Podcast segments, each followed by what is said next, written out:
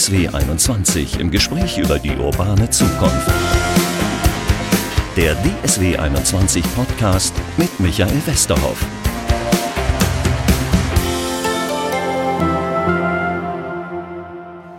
Herzlich willkommen zu unserem Podcast. Heute mit Guntram Pelke, Vorstandsvorsitzender DSW 21. Also für alle, die uns nicht in Dortmund hören, sowas wie die Dortmunder Stadtwerke, ein großer Konzern innerhalb von Dortmund.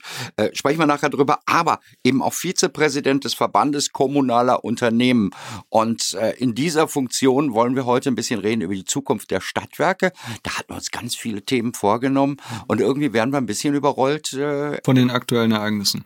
Das heißt, wir müssen reden wir müssen uns die Frage stellen, wie geht es weiter mit der Gasversorgung in Deutschland? Wie geht es weiter mit den hohen äh, Ölpreisen? Wie geht es weiter mit den hohen Strompreisen? Und wann trifft es den Bürger und was kann der Bürger tun? Mich beruhigen doch alle, sagen doch alle, Gas ist sicher und äh, kommt schon, kriegen wir alles auf die Kette. Also Fakt ist, dass wir äh, ungefähr 40 Prozent unserer Gasbezüge immer noch aus Russland bekommen. Wir sind also sehr abhängig von einem einzigen Lieferanten.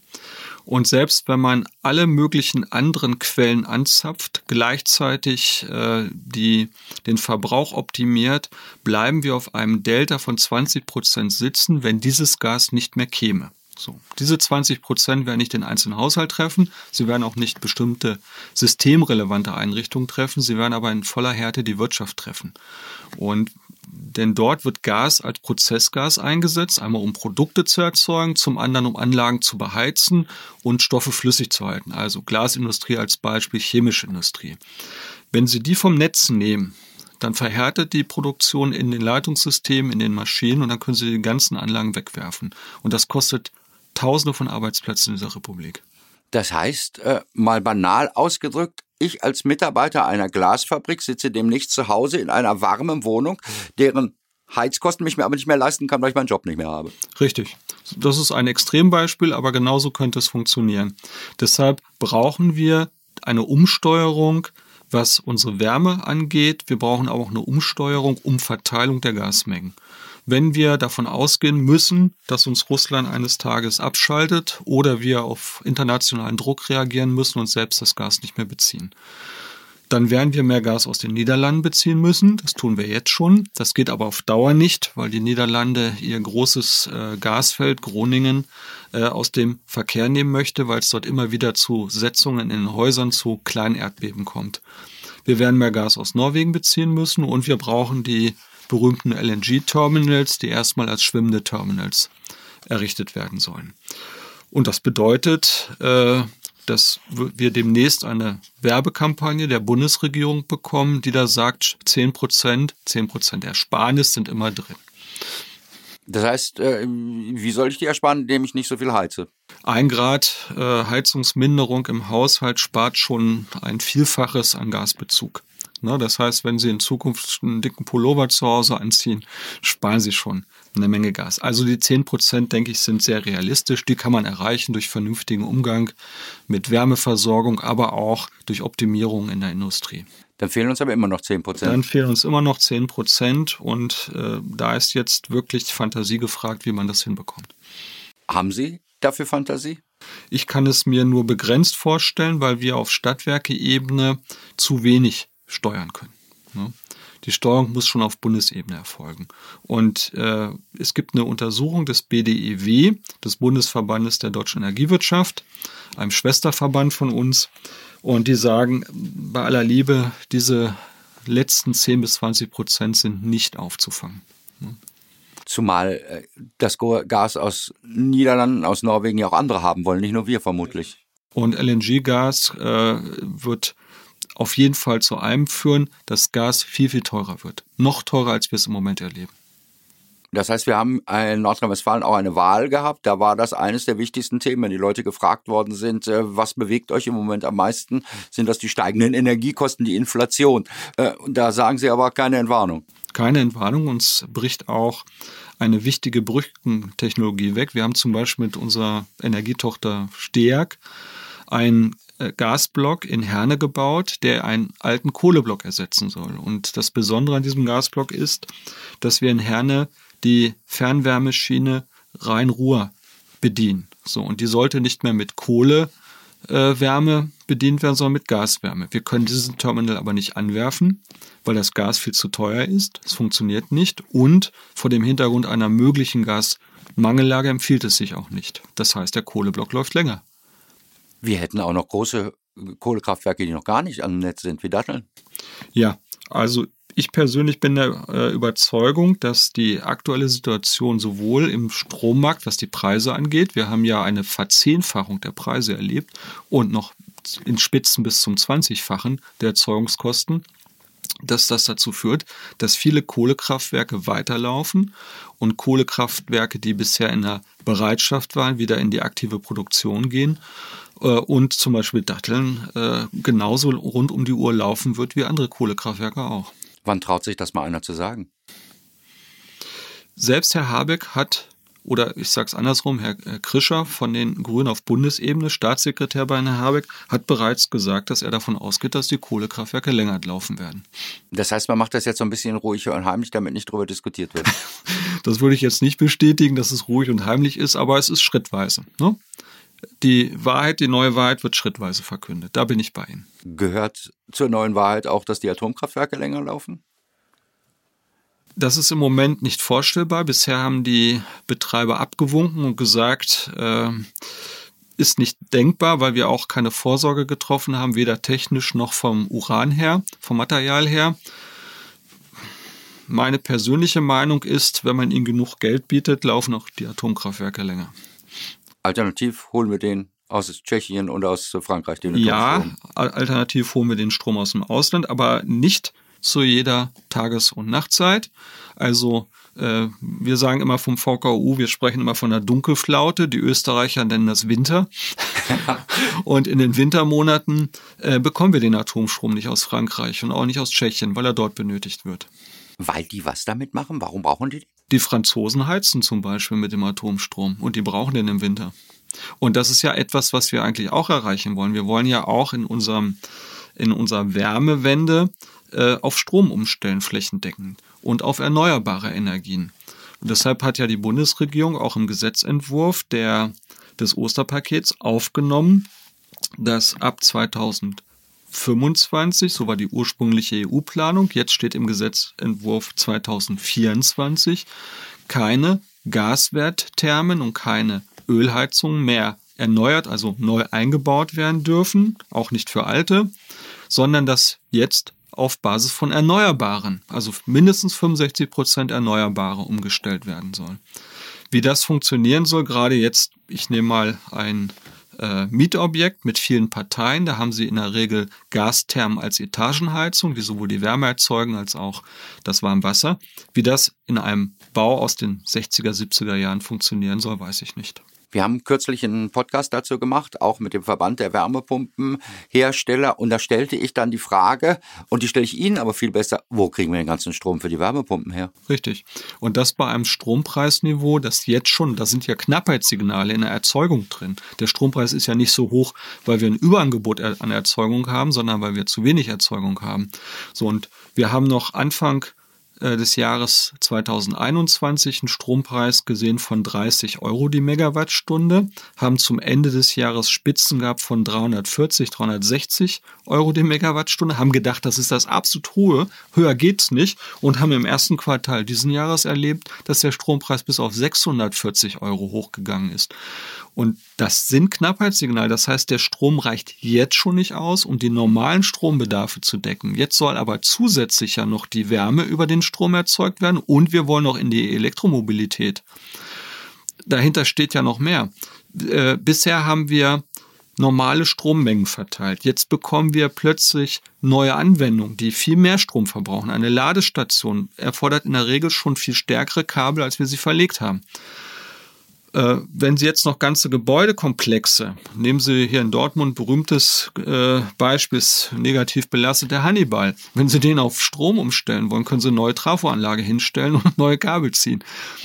Äh, Hochhauskomplex, muss Hochhauskomplex, ich alle, ja. die uns von außerhalb hören, kurz sagen. Das heißt, äh, wir müssen das Stromnetz massiv ausbauen auf der Verteilnetzebene. Wir werden auf der anderen Seite erleben, dass wir das Gasnetz zurückbauen müssen, weil man nicht eins zu eins Wasserstoff in den Gasnetzen transportieren kann und weil wir auch ganz andere Anwendungen haben werden. Und wir werden das Wärmenetz völlig umbauen müssen. Wir haben ja im Moment noch ein stark kohlebasiertes Wärmenetz. Das muss auf Erneuerbare umgestellt werden. Und dann sind wir wieder am Ende bei Strom, bei Biogas, wobei Biogas auch sehr kritisch gesehen wird. Wir sind äh, bei Wasserstoff. Das wird eine hochkomplexe Aufgabe für die Zukunft, für die Stadtwerke werden. Für die Zukunft, äh, wenn wir jetzt eine andere Situation hätten ohne den Ukraine-Krieg, könnten wir da vielleicht ein bisschen beruhigter drauf gucken, oder? Es würde ruhiger gehen. Wir hätten Gas als Brückentechnologie nicht verloren in Deutschland. Äh, wir könnten weiter auf Gas setzen in der Übergangsphase. Wir hätten stabilere Rahmenbedingungen. Wir hätten natürlich trotzdem extrem hohe Gaspreise. Wir hätten extrem hohe Strompreise, was den Haushaltskunden ja noch gar nicht erreicht hat. Die Stadtwerke haben ja wie immer vorausschauend eingekauft. Das heißt, die ersten massiven Erhöhungen wird es ab Mitte des Jahres geben. Und dann passiert in diesem Land was? Macht sich da eine Gedanken drüber? Das große Problem in diesem Land ist, dass die Energiewende erstmalig beim Verbraucher ankommt. Bisher hat der Verbraucher davon wenig gemerkt, der Konsument. Jetzt wird das massiv merken und wie immer wird Politik dann extrem sensibel reagieren. Wir haben ja einige dieser Auswüchse erlebt. Da wird darüber nachgedacht, äh, den Benzinpreis zu subventionieren. Dann wird ein neues Euro-Ticket in den Orbit geschossen, das keiner zu Ende gedacht hat. Also das wird für die Politik in Deutschland eine große Herausforderung, äh, jetzt die Energiewende weiter voranzutreiben, obwohl die Bürger es merken und es die Gefahr besteht, dass die Bürger sagen, jetzt ist gut, mit mir nicht mehr, ich kann das nicht mehr finanzieren. Hm? Gäbe es eine Lösung?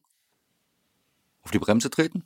Sagen, wir können das auch in drei Jahren machen und dann kleben sich aber wieder Leute auf der Autobahn fest und sagen, wir haben keine Zeit mehr? Wir müssen, äh, ja, äh, ich glaube, der Umbau muss weitergehen. So, wir müssten äh, dazu kommen, dass wir die Fremdbestandteile in den Energiekosten, dass wir die rausnehmen. Und äh, der Staat kann auch wirklich massiv entlasten, wenn er die Energie mit einem anderen Umsatzsteuersatz belegt. Wir haben ja auch jetzt schon differenzierte Umsatzsteuersätze. Warum kann man nicht für Energie auch die 7% einführen? Statt der 19.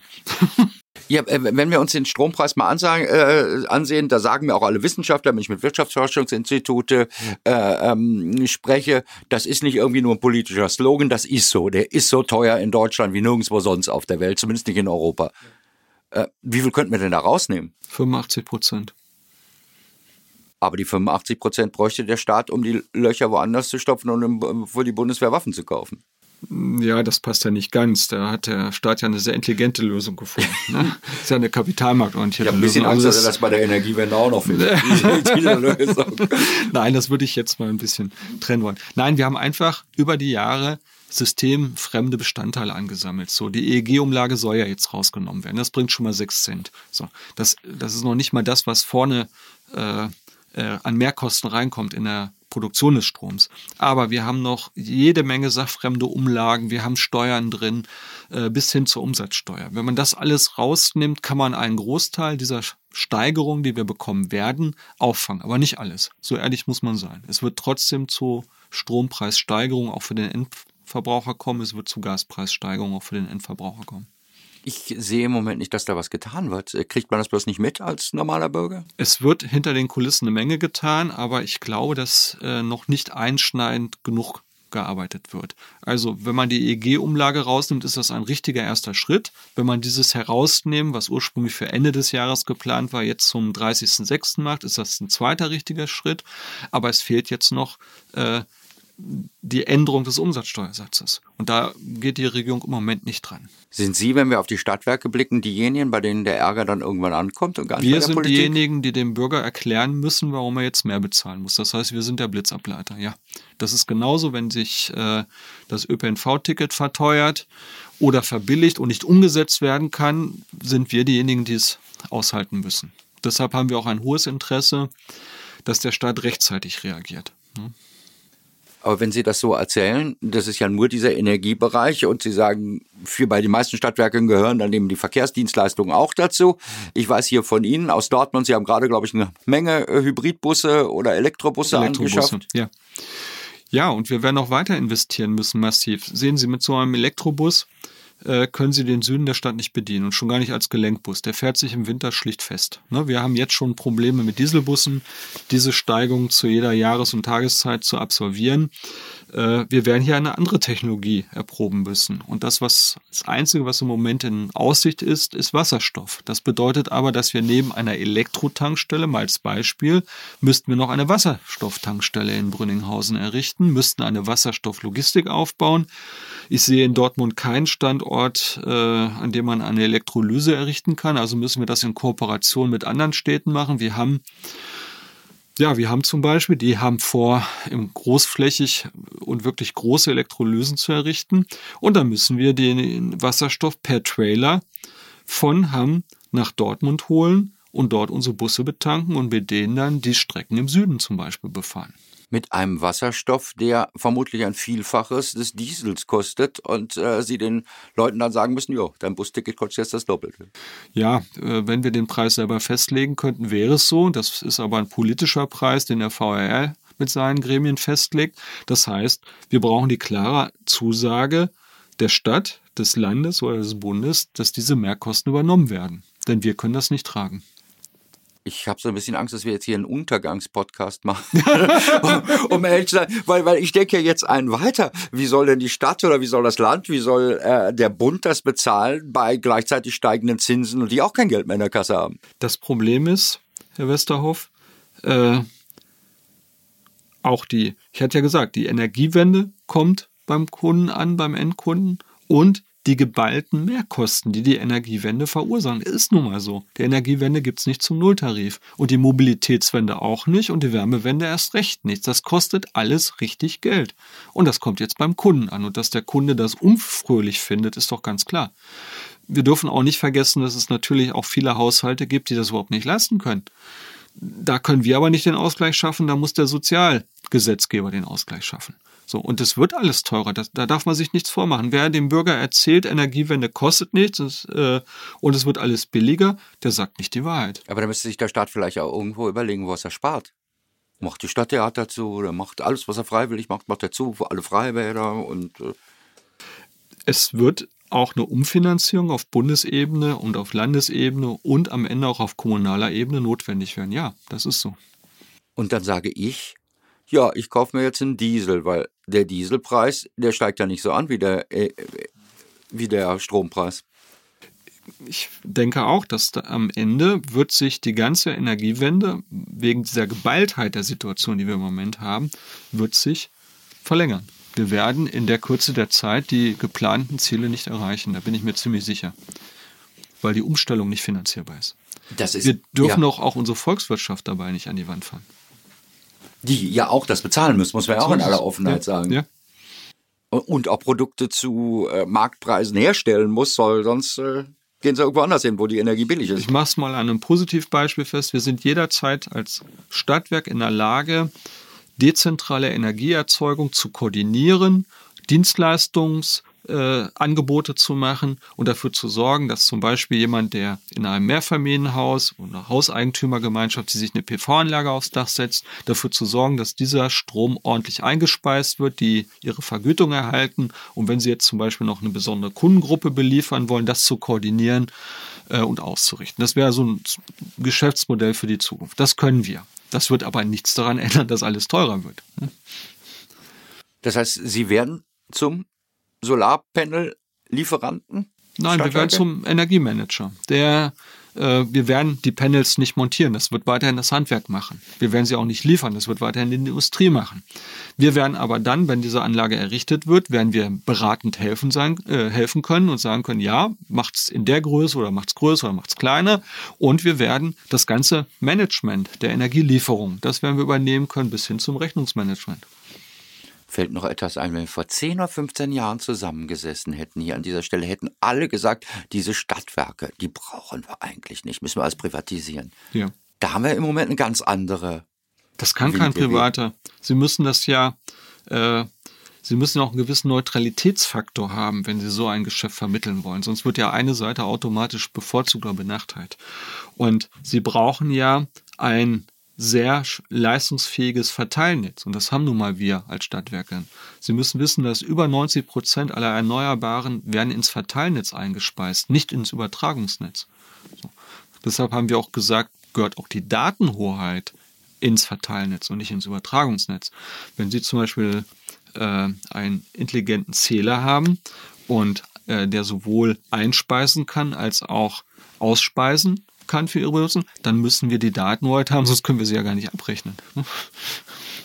Jetzt, jetzt haben wir den einen Bremsfaktor schon besprochen, nämlich, dass äh, Sie glauben, das geht mit der Energiewende halt alles gar nicht so schnell und der Verkehrswende auch nicht aufgrund der steigenden Preise. Jetzt haben wir aber auch das nächste Problem, dass wir doch gar, gar keinen äh, Strom erzeugt kriegen, weil wir überhaupt keine Windräder gebaut kriegen in diesem Land. Ja. Äh, da gibt es gute Ansätze im Osterpaket. Abstandsflächen hatte ich genannt. Das zweite ist Verkürzung der Klageverfahren. Es wäre aus meiner Sicht noch zwingend erforderlich, wenn man bestimmte Verbände Klagerechte reduzieren würde. Ich mache es mal als überzeichnetes Beispiel. Wenn wir hier ein Windrad äh, bauen wollen und der bayerische Kleintier Züchterverein kommt auf die Idee, dagegen zu klagen, dann kann er das, obwohl er überhaupt nicht betroffen ist. Das heißt, wir müssen eigentlich dafür sorgen, dass nur noch Betroffene klagen dürfen. Das fehlt im Gesetzesvorschlag. Das wäre ein ganz wichtiger Schritt zur Beschleunigung. Äh, dann müssen wir Anreize schaffen, damit die Menschen auch die Windräder akzeptieren. Das heißt, äh, wenn eine Gemeinde, in deren Gemeindegebiet Windräder errichtet werden, selbst von diesen Windrädern profitieren, indem sie Einnahmen daraus generieren oder vielleicht sogar die Bürger sich direkt beteiligen können am Windrad, dann ist die Akzeptanz höher, dann geht der Bau, die Planung und der Bau wesentlich schneller, weil auch mit weniger Widerstand zu rechnen ist. Wir müssen aber auch sehr deutlich sagen, ja, es gibt viele Arten, äh, viele Tierarten, die schützenswert sind. Das Erstaunliche ist aber, das hat mir der äh, Hauptgeschäftsführer des äh, Windenergieverbandes berichtet. Es ist nachgewiesen, dass viele Tierarten gerade im Bereich der Windräder sich wieder äh, gefangen haben und die Bestände wieder zugenommen haben. Das heißt, diese These, ein Windrad ist ein Schredder für ein Rotmilan, für ein Schwarzmilan oder der vertreibt die Kreuzkröte, ist völliger Humbug. Die, äh, Wind, äh, diese Tierarten gedeihen hervorragend, auch wenn da Windräder stehen. Also wir müssen uns auch von diesem ja. Gedanken äh, Tier gegen Windrad müssen wir uns trennen, weil beides miteinander hervorangeht. Ich habe kürzlich so ein äh, Feature dazu gemacht für ein WDR zu dem ah, Thema Genehmigungssachen. Das Einzige, was sich keiner getraut hat zu sagen, ist, dass wir irgendwelche Bürgerbeteiligungen zurückfahren müssen. Ich weiß nicht, nicht mal der Wirtschaftsvertreter traut sich sowas zu sagen, also IAK und so weiter. Also Bürgerbeteiligungsverfahren halte ich auch schon für richtig, wenn diese Bürger tatsächlich betroffen sind. Ne? Mhm. Also äh, ein Bürger, der in Hagen gegen einen äh, äh, beteiligt wird, gegen ein Windrad in Mülheim, halte ich für ziemlich schwachsinnig. Ne? Es muss schon vor Ort sein. So, und dann macht es Sinn, die zu beteiligen, weil sich viele Dinge auch äh, so klären lassen oder ausräumen lassen. Natürlich wird es immer eine Restbetroffenheit geben. Wir erleben das bei jeder Haltestelle. Ne? Kein Bürger, ist immer mein Standardbeispiel, kein Bürger möchte weiter als 500 Meter bis zur Bus- oder Bahnhaltestelle laufen. Aber wehe, sie ist direkt vor der Haustür. Dann gibt es tausend Gründe, warum sie da nicht sein kann. Ne? Aber das passiert Ihnen ja selbst bei dem, ist, ist mir in einem Beispiel, war, war ich in der vergangenen Woche unterwegs, äh, aufgefallen, das passiert Ihnen ja selbst bei den Kommunen. Ich war in Gladbeck, da hat die Steag ein äh, Windrad aufgebaut auf einer Halde. Auf und wer Wunsch, klagt dagegen? Die Stadt Gladbeck, aber es war damals in Absprache auf Wunsch der Stadt. ja, aber 3500 Haushalte, glaube ich, werden von diesem Windrad, habe ich nachher nachgelesen, versorgt. Ja. Wenn jetzt einer sagt, wir bauen das ganze Sauerland voll, was ja äh, durchaus auf Regierungsebene in Nordrhein-Westfalen diskutiert wird, ja, da wird ja jeder der einzelnen Gemeinden gegenklagen. Ja, deshalb muss ich das dosiert machen und ich glaube auch, dass Wind nicht die ausschließliche Zukunft in Deutschland ist. Ich glaube, dass Photovoltaik, auch Freiflächenphotovoltaik, einen immer größeren Stellenwert bekommt. Zumal ökologisch äh, erstaunlicherweise einige Verbände festgestellt haben, dass unter diesen Photovoltaikpanelen bestimmte äh, Flora und Fauna äh, Spezies besonders gut gedeihen. Die Fledermaus nistet sich unter dem Photovoltaik. Was ist denn eigentlich mit Wasserkraft, über die alle äh, reden? Müssen wir da noch neue Talsperren bauen? Das wird ein Unterfangen sein, das eine Jahrhundertaufgabe sein wird nach deutschem Planungsrecht. Sie kriegen ja noch nicht mal mehr einen, äh, einen Wasserspeicher hin. Ne? Da ist ja, laufen ja auch sofort alle Amok, wenn der in die Region kommen soll. Ne? Also das ist das Besondere am deutschen Wesen. Äh, man will immer alles, aber wenn es dann vor der eigenen Haustür ist, dann ist das was anderes. Ne? Und das Schöne ist, wenn wir den Strom dann im Sauerland auf diesen Hügeln erzeugen, kriegen wir ihn ja gar nicht in die Industrieregion, weil vor zwölf oder dreizehn Jahren hat man beschlossen, Starkstromleitungen durch Deutschland zu bauen. Von der Nordsee offshore bis nach Nordrhein-Westfalen ist kein Meter davon gebaut. Ja. Das ist der, der berühmte Netzausbau, der auch nicht funktioniert. Und da gab es ja von Herrn Altmaier ein Netzausbaubeschleunigungsgesetz. Das ist im Nirvana des Universums verpufft. Das hat überhaupt nichts gebracht. Auch hier muss rudimentär umgedacht werden. Auch solche Verfahren dauern viel zu lange und das Individualinteresse wird in Deutschland viel zu hoch gehängt. Das Kollektivinteresse wird vernachlässigt. Und da müssen wir auch sehr deutlich was an der Gesetzgebung ändern. Das gilt im Grunde genommen für alle Aufgaben, die ja. Stadtwerke haben, auch für ja. die Bus- äh, ja. und äh, für, für den U-Bahn-Tunnel, für die Straßenbahn. Für alles. Wie geht es da denn überhaupt weiter in diesem Bereich? Also wir haben unserem Rat der Stadt ein Konzept vorgelegt, wie wir uns den ÖPNV in Zukunft vorstellen, wo wir verdichten wollen, wo wir mehr fahren wollen, wir haben ein Konzept für eine Ringbuslinie vorgelegt. Das kostet alles, es muss bezahlt werden und wer bestellt, sollte auch bezahlen. Wir haben Vorschläge gemacht, da muss der Rat sich aussuchen, was er haben möchte. Dann muss, muss er allerdings auch die Kostennote akzeptieren. Das wollte ich gerade sagen. Also alle sagen, äh, der Bus müsste häufiger fahren, auch auf dem Land. Äh, bleiben wir beim Sauerland, auch da müsste der Bus über Nacht äh, irgendwie fahren. Aber wer soll es denn bezahlen? Es muss am Ende äh, die Gesamtheit oder die Gemeinschaft bezahlen. Anders wird es nicht gehen. Das Unternehmen kann es nicht. Wir sind bisher mal nach der Philosophie gefallen. Wir haben ja ein relativ einfaches Geschäftsmodell. Im Verkehr brauchen wir das Geld, um unser Angebot aufrechtzuerhalten. Wir verdienen es in der Energiewirtschaft. So, das funktioniert in dieser Art und Weise nur noch begrenzt. Wir weitere Belastungen können wir nicht aufnehmen. Ne?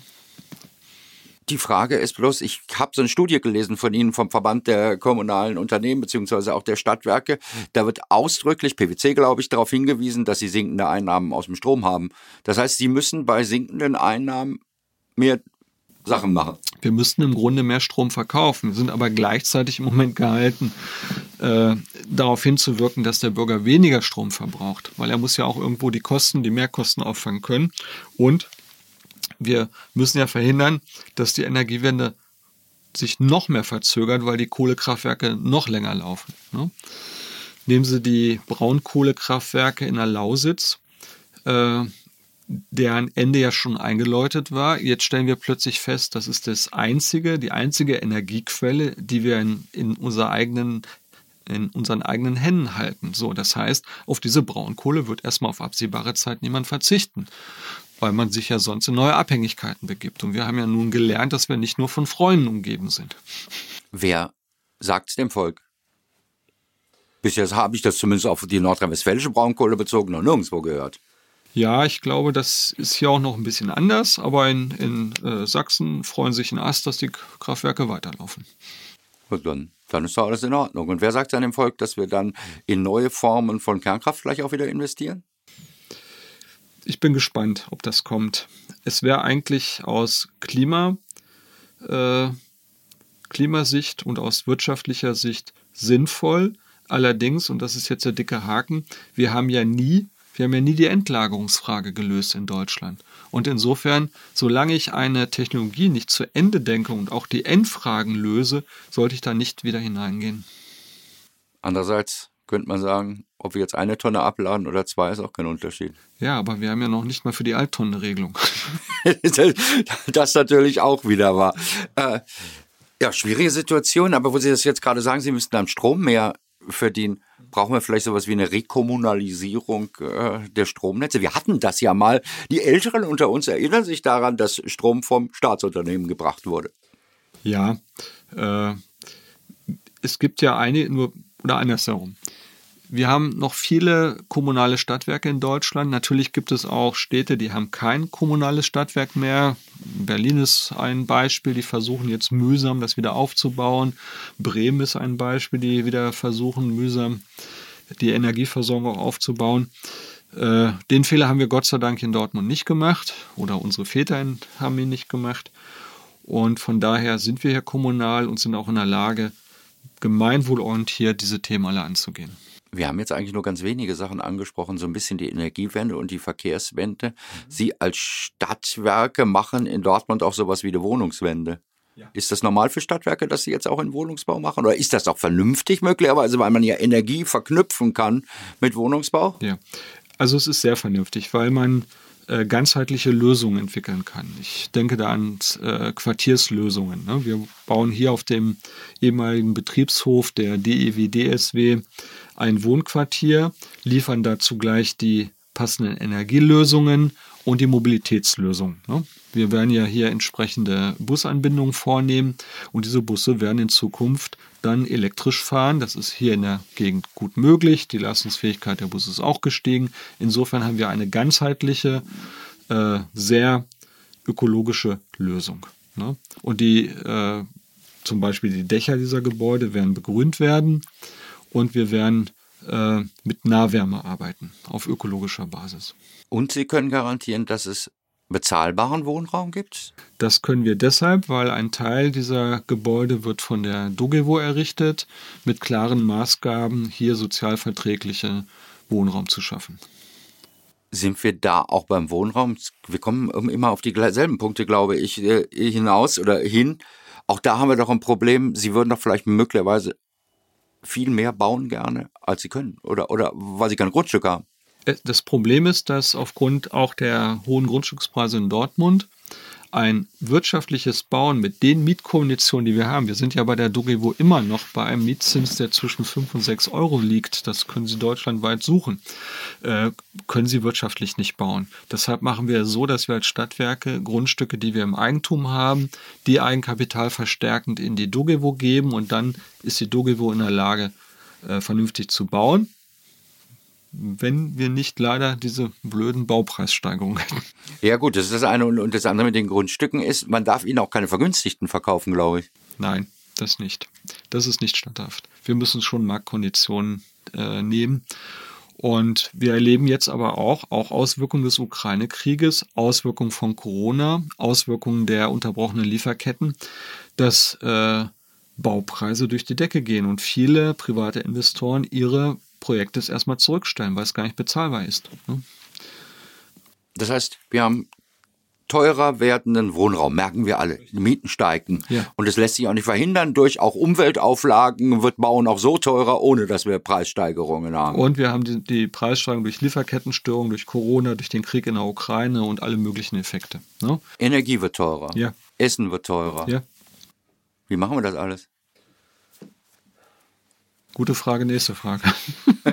Aber die Stadtwerke werden dabei sein, auf jeden Fall. Wir werden unseren Teil leisten, um unsere Kosten so niedrig wie möglich zu halten und überall dort, wo wir können, preisdämpfend reinzugehen. Aber wir werden die Welt nicht ändern. Ne? Gutram Pilke, glaube viel zum Nachdenken in diesem Podcast heute. Herzlichen Dank für dieses wirklich tolle und interessante Gespräch, wo auch, glaube ich, mal ein paar Wahrheiten drin waren, die sonst so in Berlin nicht unbedingt offen ausgesprochen werden. Vielleicht dann in den internen Runden, in denen Sie sitzen. Herzlichen Dank. Sie waren heute als Vorstandsvorsitzender einerseits der Dortmunder Stadtwerke DSC 21 hier und auch als Vizepräsident des Verbandes der kommunalen Unternehmen. Danke. ich danke Ihnen. Es war ein sehr gutes, sehr interessantes Gespräch für mich.